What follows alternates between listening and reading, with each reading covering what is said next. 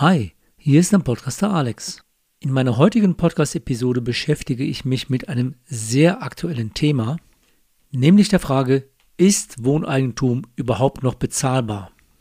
In dem neuen Jahr hat sich schon einiges getan, leider nicht wirklich Positives, nämlich zum Beispiel der Stopp der KfW-Förderung für energieeffizientes Bauen und der seit Juni 2019 wiedergegebene deutliche Zinsanstieg im Baufinanzierungsbereich. Darüber hinaus gibt es noch weitere sehr wichtige Faktoren, die ich dir in dieser Podcast-Episode erläutern möchte. Insofern kann ich dir nur empfehlen, diese besonders wichtige und sehr aktuelle Podcast-Episode bis zum Schluss zu hören. Also bleib dran, bis gleich. Herzlich willkommen zu Wenn's um deine Mäuse geht, der Finanzpodcast mit Alexander Katz. Wertvolles Insiderwissen und umsetzbare Tipps unabhängig und auf den Punkt gebracht. Mach mehr aus deinem Geld, nach deinen Wünschen. Schön, dass du am Start bist und los geht's. Tja, im neuen Jahr 2022 ist einiges in Bewegung. Hier bezogen auf das Thema Immobilie und Finanzierung. Bevor ich auf die Frage dieser Podcast-Episode, ist Wohneigentum noch bezahlbar, eingehe, fange ich mit Schlagzeilen aus den Medien aus Januar und Februar diesen Jahres an. Lass diese zunächst erstmal auf dich wirken. 19.01.2022, Ölpreis steigt auf 7 Jahreshoch. Ebenfalls 19.01.2022, Baufinanzierungszinsen steigen erstmals über dem Niveau von Juni 2019. 20.01.2022, Inflationsschock wie vor 30 Jahren. 24.01.2022, Förderstopp KfW 55 und 40 und auch Stopp des KfW-Sanierungsprogramms. 2.2.2022 Stärkster Anstieg der Baupreise seit 1970. 5.2.2022 Zinserhöhung gefährden Baukredite.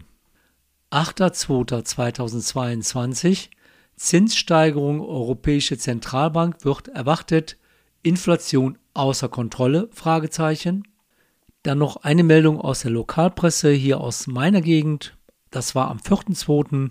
Häuserverkauf endet nach einer Sekunde. Wer zuerst kommt, mal zuerst.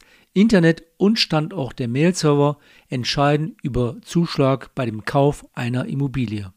Und hier gibt es dann auch Kritik an den Vergabebedingungen bei Neubauten.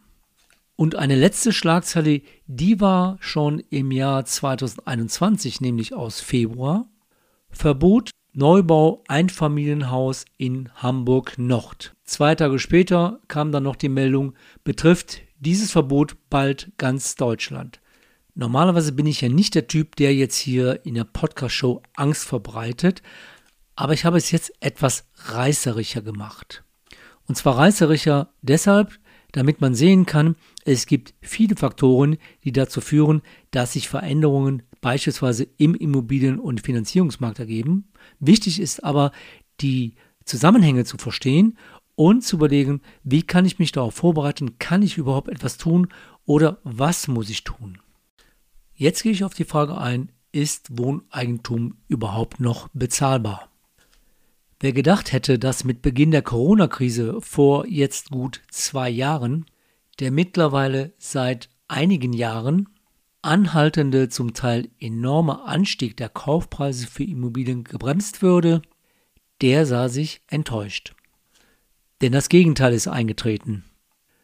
Nachdem sich je nach Lage der Immobilie in den letzten acht bis zehn Jahren die Kaufpreise teilweise verdoppelt haben, war im abgelaufenen Jahr 2021 nochmals ein erheblicher Preisanstieg von in der Spitze bis zu 30 Prozent festzustellen.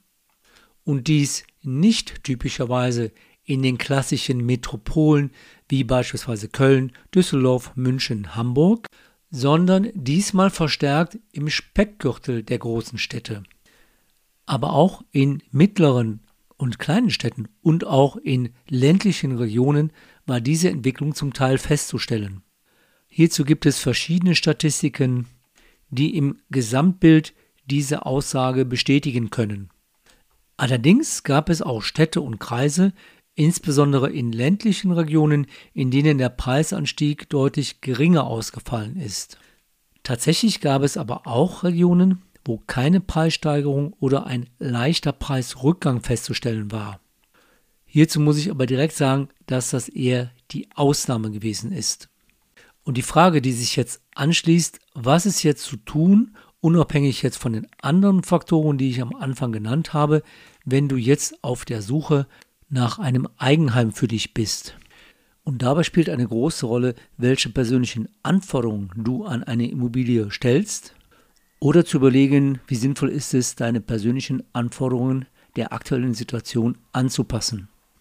Durch den deutlichen Anstieg von Homeoffice Remote Arbeitsplatzlösungen für viele Arbeitnehmer und der hiermit verbundenen stärkeren Nutzung von digitalen Medien ist das früher oftmals entscheidende Kriterium der möglichen kurzen Anreise zum Arbeitsplatz nicht mehr alleine ausschlaggebend für eine Investitionsentscheidung.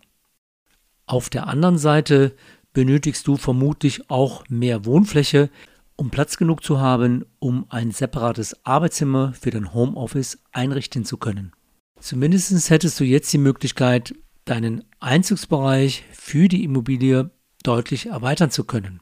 Und dann ist die Frage, wenn ich meinen Einzugsbereich erweitere, in welcher Region sollte oder kann ich dies machen? In welchen Regionen sind die Preise noch nicht so angestiegen? Wo gibt es Möglichkeiten, tatsächlich noch zu einem überschaubaren Kaufpreis eine Immobilie erwerben zu können? Hier kann ich empfehlen, auf diverse Immobilienplattformen zu recherchieren, wie beispielsweise auf ImmoScout um ein Gefühl erstmal zu bekommen, welche Preise werden hier für welche Immobilie, für welche Ausstattung abgerufen. Oftmals ist es aber auf der anderen Seite so, dass eine Immobilie, die heute dort erscheint, morgen schon gar nicht mehr drinsteht, weil es so viele Interessenten gibt und du hast dann gar keine Chance mehr. Diese Erfahrung haben auch viele Kunden gemacht, die teilweise schon drei, vier, fünf Jahre suchen. Und im Moment haben wir leider die Situation, es gibt sehr wenig Angebot, eine extrem hohe Nachfrage und das führt natürlich auch zu den erheblichen Preissteigerungen, die wir im Moment haben.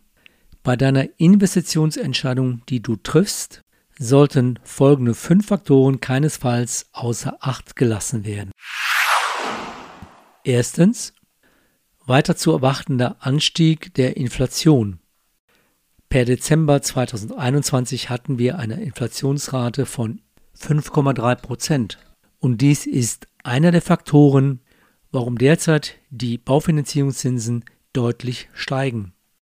Anfang dieses Jahres waren es noch moderate Zinssteigerungen, wo man früher von einer Seitwärtsbewegung gesprochen hätte, weil sich danach das Zinsniveau wieder auf den ursprünglichen Stand reguliert hatte. Jetzt scheint sich aber ein anderer Trend zu zeigen. Seit Anfang des Jahres sind Zinssteigerungen von bis zu 0,3 Prozent pro Jahr festzustellen. Und die Tendenz geht derzeit weiter nach oben. Man geht gemäß den Presseberichten davon aus, dass in den USA als auch in der EU eine Änderung der Geldmarktpolitik zur Eindämmung der hohen Inflation zu erwarten ist. Und dies dürfte dann entsprechende Auswirkungen auf das langfristige Zinsniveau im Baufinanzierungsbereich mit sich bringen. Und jetzt gebe ich dir einen kleinen Praxistipp. Wenn du selber einmal nachvollziehen möchtest, welche Parameter die Finanzierungsbanken für die Festlegung der langfristigen Zinsbindungskonditionen zugrunde legen, dann gib in Google einfach mal den Begriff Eurobund Future ein. Dann kommst du auf einen Index und dieser Index bildet vereinfacht ausgedruckt eine 10 Jahres Bundesanleihe ab und danach orientieren sich die Finanzierungsbanken wenn sie ihre Refinanzierung für die Kreditmittel festlegen und damit natürlich auch die Zinskondition. Bei steigendem Bund-Future-Kurs sinkt in der Regel das langfristige Zinsniveau für Baufinanzierung. Bei sinkendem Kurs des Bund-Futures steigt der Zinssatz entsprechend. Dies kann allerdings auch nur eine Tendenz für die Entwicklung der Zinsen darstellen, denn die Finanzierungsbanken haben ja noch andere Parameter, die maßgeblichen Einfluss auf die Festlegung der Zinskondition haben. Das war der erste von fünf Faktoren, die für deine Immobilieninvestition wichtig sind. Jetzt kommt der Faktor Nummer zwei, nämlich die deutlich gestiegenen Energiekosten. Insbesondere bei den Stromanbietern haben wir das, glaube ich, alle mitbekommen. Die Preise wurden deutlich in der Spitze bis zu 40 Prozent gegenüber dem Vorjahr erhöht. Einige kleinere Stromanbieter sind insolvenz gegangen und durch die Umstellung auf die Grundversorgung gab es dann auch diese extremen Ausschläge. Dieser Markt soll zwar künftig etwas anders reguliert werden, damit dies so nicht mehr passiert, aber auch das muss erstmal abgewartet werden. Und dieser Punkt erhöht dann natürlich auch die Nebenkosten, die du für deine Immobilie einkalkulierst. Dazu kommen erhöhte Gas- oder Ölkosten und auch weitere Kostensteigerungen. Bei der Ermittlung der Nebenkosten für eine Immobilie arbeiten die Banken in der Regel mit Pauschalen. Bisher wurden in der Regel zwischen 2,50 Euro und 3 Euro pro Quadratmeter Wohnfläche an Nebenkosten angesetzt. Und du solltest bei deiner Immobilienentscheidung diese Nebenkosten sehr großzügig kalkulieren, weil es ist ja weiterhin davon auszugehen, dass diese Kosten steigen werden. Der dritte Faktor, Anstieg der Baukosten bei Neubau einer Immobilie. Bei den Schlagzeilen hatte ich schon erwähnt, dass seit 1970 der stärkste Anstieg der Baupreise zu verzeichnen ist. Hier sind die politischen Vorgaben nicht ganz unschuldig daran, denn die immer höheren Anforderungen für eine verbesserte Energieeffizienz in Verbindung mit den sehr hoch gesteckten Klimaschutzzielen kosten Geld.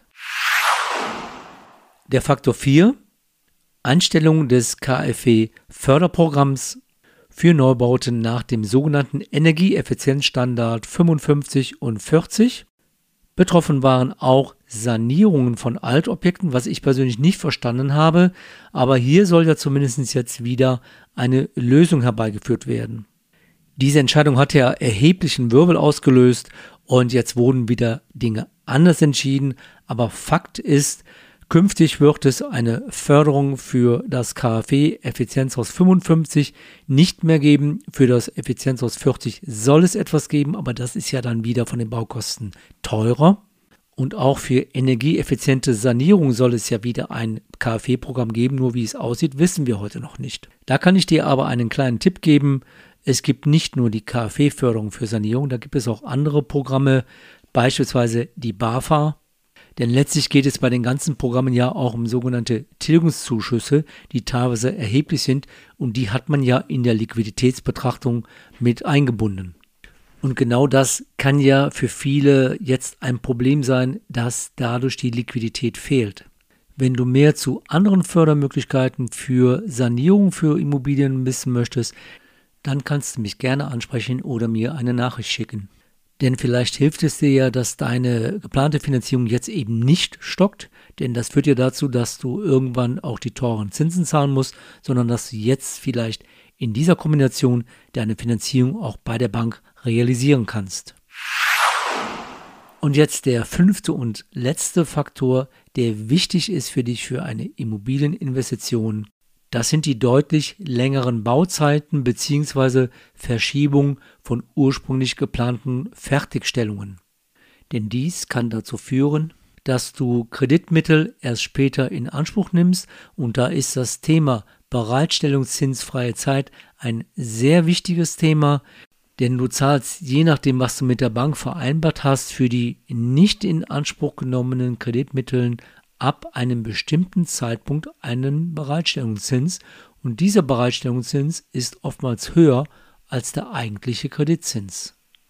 Deshalb ist es umso wichtiger, einen ausreichenden Zeitraum einzukalkulieren. Wenn du jetzt aber diesen Zeitraum erhöhen musst, verlängern musst, dann kann das auch noch dazu führen, dass die Bank einen Zinsaufschlag zu deiner normalen Zinskondition vornimmt, Dazu gibt es eine kleine Faustformel. Je länger der bereitstellungszinsfreie Zeitraum ist, desto höher kann der Zinsaufschlag sein. Das ist zwar nicht bei jeder Bank so, und dies betrifft in den meisten Fällen bereitstellungszinsfreie Zeiträume, die über sechs Monate hinausgehen. Aber ein ganz anderer wichtiger Punkt ist ja hier die Frage, wenn du ein laufendes Projekt hast, du hast einen Werkvertrag oder einen Generalvertrag mit einem Bauunternehmen oder einem Bauträger gemacht, wie sieht das aus, wenn jetzt plötzlich ein finanzieller Mehraufwand aufgrund von Bauzeitverzögerung aufgrund der Aufschiebung der Fertigstellung auf dich zukommt. Ist dies vertraglich geregelt? Welche Garantie hat der Bauträger abgegeben bis zur Fertigstellung des Objektes? Oder welche Regelung wurde getroffen, wenn sich der Fertigstellungszeitpunkt nach hinten verschiebt? Wer zahlt den finanziellen Mehraufwand, der sich hieraus ergeben kann? Also schau in deine Verträge und geh im aktiven Austausch mit dem Bauunternehmen bzw. mit deinem Bauträger. Zum Schluss dieser Podcast-Episode möchte ich noch auf zwei wichtige Punkte eingehen, die du bei der Realisierung deines Immobilienvorhabens auch berücksichtigen solltest. Der erste Punkt, viele Finanzierungsbanken haben ihre Kreditrichtlinien gerade in der Corona-Zeit in den letzten zwei Jahren zum Teil deutlich verschärft, sodass je nach Höhe der Immobilieninvestition ein höheres Eigenkapital gefordert wird. Das hat natürlich auch damit zu tun, dass die heutigen Kauf- oder Marktpreise nicht dem Beleihungswert der Bank entsprechen und die Diskrepanz zwischen diesen beiden Werten ist natürlich in den letzten zwei Jahren deutlich noch auseinandergelaufen. Des Weiteren hat die BaFin, also die Bundesanstalt für Finanzdienstleistungsaufsicht, die Bestimmungen für die Eigenkapitalausstattung der Finanzierungsbanken verschärft. Auch das spiegelt sich dann in den Kreditrichtlinien als auch in den Zinskonditionen wieder. Der zweite und letzte Punkt gibt es endlich bald die dringend notwendige finanzielle Entlastung von Immobilienkäufern durch Bund und Länder. Bund und Länder diskutieren zwar derzeit über verschiedene Maßnahmen, wie Immobilienkäufer für eine eigengenutzte Wohnimmobilie künftig finanziell entlastet werden können. Eine schnelle Entscheidung ist vermutlich nicht zu erwarten. Und dann schließt sich die Frage an, wenn dann Maßnahmen entschieden werden, reichen diese Maßnahmen aus, um eine wirkliche finanzielle Entlastung herbeiführen zu können, oder ist dies nur ein Tropfen auf dem heißen Stein? Gerade bei dem Thema Grunderwerbsteuer als Beispiel. Diese liegt ja je nach Bundesland zwischen 3,5 und 6,5 Prozent einmalig auf den Kaufpreis. Wenn man diese Grunderwerbsteuer für alle Bundesländer einheitlich auf 3,5 Prozent festlegen würde, dann hätte ein Käufer beispielsweise in Nordrhein-Westfalen bei einem Kaufpreis von 400.000 eine Einsparung von 14.000 Euro. Denn alleine die sehr hohen Nebenkosten, also Maklerkortage, Notarkosten und Grunderwerbsteuer sind oftmals bereits ein K.O.-Kriterium für die Realisierung einer Immobilieninvestition. Ich bleibe nochmal bei dem Beispiel mit der Immobilie, die du zu einem Kaufpreis von 400.000 Euro erwerben würdest, denn dann würden sich ca. 48.000 gesamte Nebenkosten ergeben, die grundsätzlich immer aus Eigenkapital gezahlt werden sollten. Und von vielen Banken wird natürlich noch ein weiterer Eigenkapitaleinsatz erwartet, in der Regel zu mindestens 10% vom Kaufpreis der Immobilie. Natürlich gibt es je nach Objekt und Bonität des Kreditnehmers Ausnahmen, dass auch eine hundertprozentige Finanzierung des Kaufpreises oder auch darüber hinausgehend inklusive der Nebenkosten möglich sein könnte, aber hier darf man dann nicht vergessen, dass ein zum Teil deutlich höherer Sollzinssatz einzukalkulieren ist.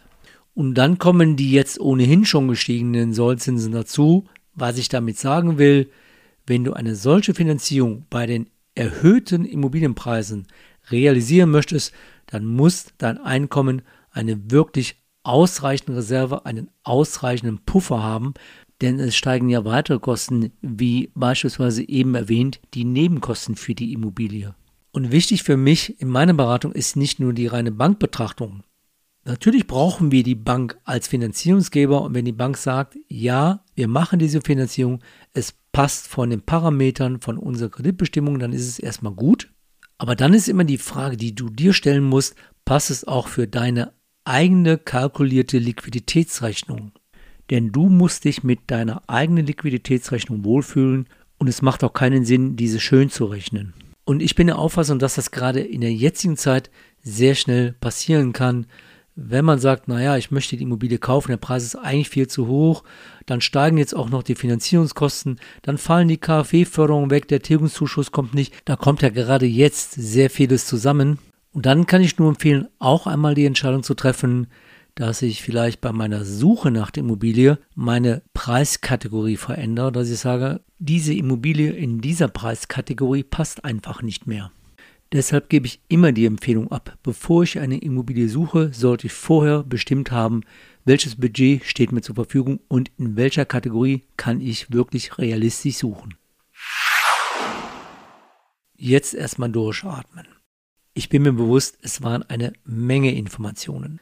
Aber ich konnte dir dies heute leider nicht ersparen, da sich eine Vielzahl von Faktoren auf die Immobilienpreisentwicklung als auch auf die Zinsentwicklung im Baufinanzierungsbereich auswirken. Am Schluss dieser Podcast-Episode gibt es noch mein Angebot für dich, nämlich wenn du wissen möchtest, wie sich in deiner Region die Immobilienpreise entwickelt haben und wie ich persönlich den Immobilienmarkt für 2022 und die Möglichkeit einer machbaren Finanzierung einschätze, wo du nicht an dein Limit gehen musst, dann kannst du gern mit mir ein kostenfreies Strategiegespräch via Zoom oder auch Telefon führen und dann können wir über die wichtigsten Parameter sprechen. Das Strategiegespräch kannst du mit einem Klick bei mir buchen. Den Link hierzu findest du in den Show Notes zu dieser Podcast-Episode. Das soll es jetzt für heute endgültig gewesen sein. Es war eine Menge Input. Lass es erstmal auf dich wirken. Und wenn du weitere Fragen hast, dann kannst du mir gerne auch eine Nachricht über mein Kontaktformular zukommen lassen und ich werde dir antworten. Und wenn dir diese Podcast-Episode gefallen hat, dann freue ich mich über eine Bewertung auf Apple. Gerne kannst du diese Podcast-Episode auch an die weiterleiten, die von der aktuellen Situation, die ich hier geschildert habe, betroffen sind. Ich wünsche dir noch eine gute Woche, pass auf dich auf, bleib gesund und zuversichtlich und ich sage bis zum nächsten Mal, dein Blogger und Podcaster Alexander Katz, der Finanzpodcast, wenn es um deine Mäuse geht. Weitere Infos zu dieser Podcast-Episode findest du in deiner Podcast-App oder im Blogbeitrag zum Podcast unter wennsumdeinemäusegeht.de.